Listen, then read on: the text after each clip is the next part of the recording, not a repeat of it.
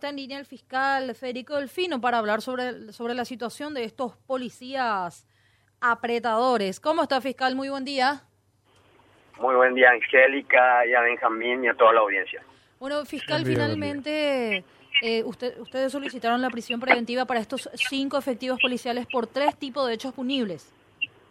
Asimismo, y el juzgado respectivo eh, la correspondiente resolución haciendo lugar a ese pedido del Ministerio Público. Eh, fiscal, ¿cuál es eh, todavía la cuál es la hipótesis finalmente del actuar de estos policías? Secuestro totalmente descartado. ¿Habrían retenido a este hombre para hurtarle, para robarle cierto eh, dinero, objetos también se mencionaba? Y esa es el, una de las hipótesis que estamos manejando, Angélica. Hay varias que durante el transcurso de la investigación vamos a estar confirmándolas, ¿verdad? Eh, estamos trabajando sobre eso incansablemente el día sábado y bueno, vamos a seguir eh, continuando con los hilos investigativos para confirmar y descartar las hipótesis de las que estamos hablando. ¿verdad? Federico, ya se tiene la versión más en detalle del, del denunciante que, que, dijo este, cuáles son sus, eh, digamos, cuál es su versión de los hechos. Tenemos esa versión de los hechos que es la que eh, se hizo pública con la imputación presentada uh -huh. y estamos con, contrastando uh -huh. esa información con elementos técnicos y otros elementos que nos autoriza a utilizar el Código Procesal Penal y las leyes especiales. ¿verdad? Está todo eh, lo mejor de la Policía Nacional y del Ministerio Público trabajando en eso para poder confirmar y esclarecer y llegar a la eh, verdad verdadera, por, por así decirlo, valga así uh -huh. la redundancia, de lo que sucedió verdaderamente. ¿verdad? Claro. Eh, drogas, eh, en algún momento se dijo que entre los lo que buscaban los policías era, además de dinero, joyas, un cargamento de no sé cuántos kilos de droga o una carga de droga. Eh, ¿Esto se confirmó? Y estamos trabajando sobre eso. Primero se habla de un robo a la víctima. Eh, no sabíamos, eh, principalmente, eh, tenemos, según la versión de la víctima, como un robo de eh, de, de objetos de valor, ¿verdad? Dinero en efectivo, pulsera, un reloj. Pero otra de las hipótesis es lo que comúnmente y vulgarmente se llama mexicaneada, ¿verdad?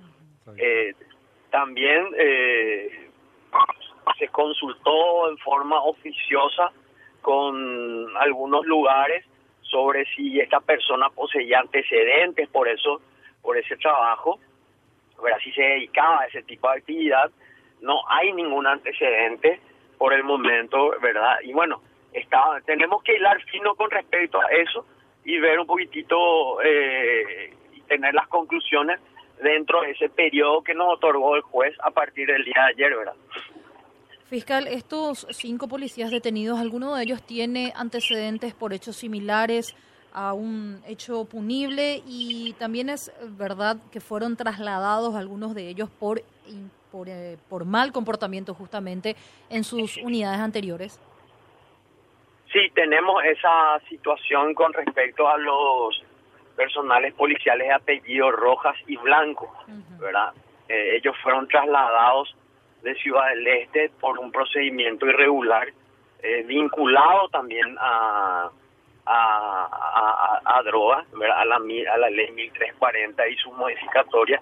Eh, tenemos ya confirmada esa información. El día de ayer yo conversé con la con, con el colega de, del este del país que me confirmó eso y bueno, ya en forma oficial se requirieron los informes. Ellos están en carácter de investigados sí. en una en una en una investigación fiscal, en una carpeta fiscal eh, y bueno, vamos, eso ya vamos a ir eh, eh, ¿cómo es que se llama? ¿Cómo decirlo? Agregarlo a lo que nosotros ya estamos teniendo hasta el día de la fecha. Detalles, eh, fiscal, lo que usted pueda contar sobre la situación de, decía, eh, Rojas Y también Rojas y Blanco, estos dos efectivos policiales. Rojas y Blanco. Así Rojas y Blanco. ¿Cuál habría sido la situación de ellos en el este del país para que se, se vieran obligados a ser trasladados? Y es un procedimiento irregular conforme tengo entendido, conforme a lo que eh, me, manifestaron verbalmente. Eh, un procedimiento de drogas en donde ingresaron a un domicilio, eh, detuvieron a dos personas, a una pareja. Eh, supuestamente esta pareja es consumidor y tenía un poquitito de, de marihuana, pero al momento de exhibírselo, eh, esa marihuana se, eh, se quintuplicó por tres veces más, ¿verdad? Pero todo eso quedó en, en grabado en los sistemas de SCTV, donde se pudo observar ese procedimiento irregular cometido por estos dos policías junto con otros dos, ¿verdad? Es decir, querían extorsionar a esta pareja inculpándolos de tener, de, tener una cantidad importante de marihuana, de droga, e incumpliendo la, transgrediendo la ley de drogas. Y, eh, eh, no sé si extorsionándolos o no, porque eso ya queda dentro del ámbito de la investigación del colega o la colega, ¿verdad? Pero eh, sí hubo un procedimiento irregular. Un ingreso a un domicilio sin la autorización judicial respectiva, eh, en cuanto al manejo de evidencias y bueno, y eso motivó en su momento que hayan sido trasladados dentro de su dentro del área administrativa de ellos, ¿verdad? Que es la Policía Nacional internamente. ¿Cuáles son los, los, los hechos punibles? Me parece es asociación criminal, eh, extorsión. No, eh, asociación criminal, privación de libertad, y robo agravado.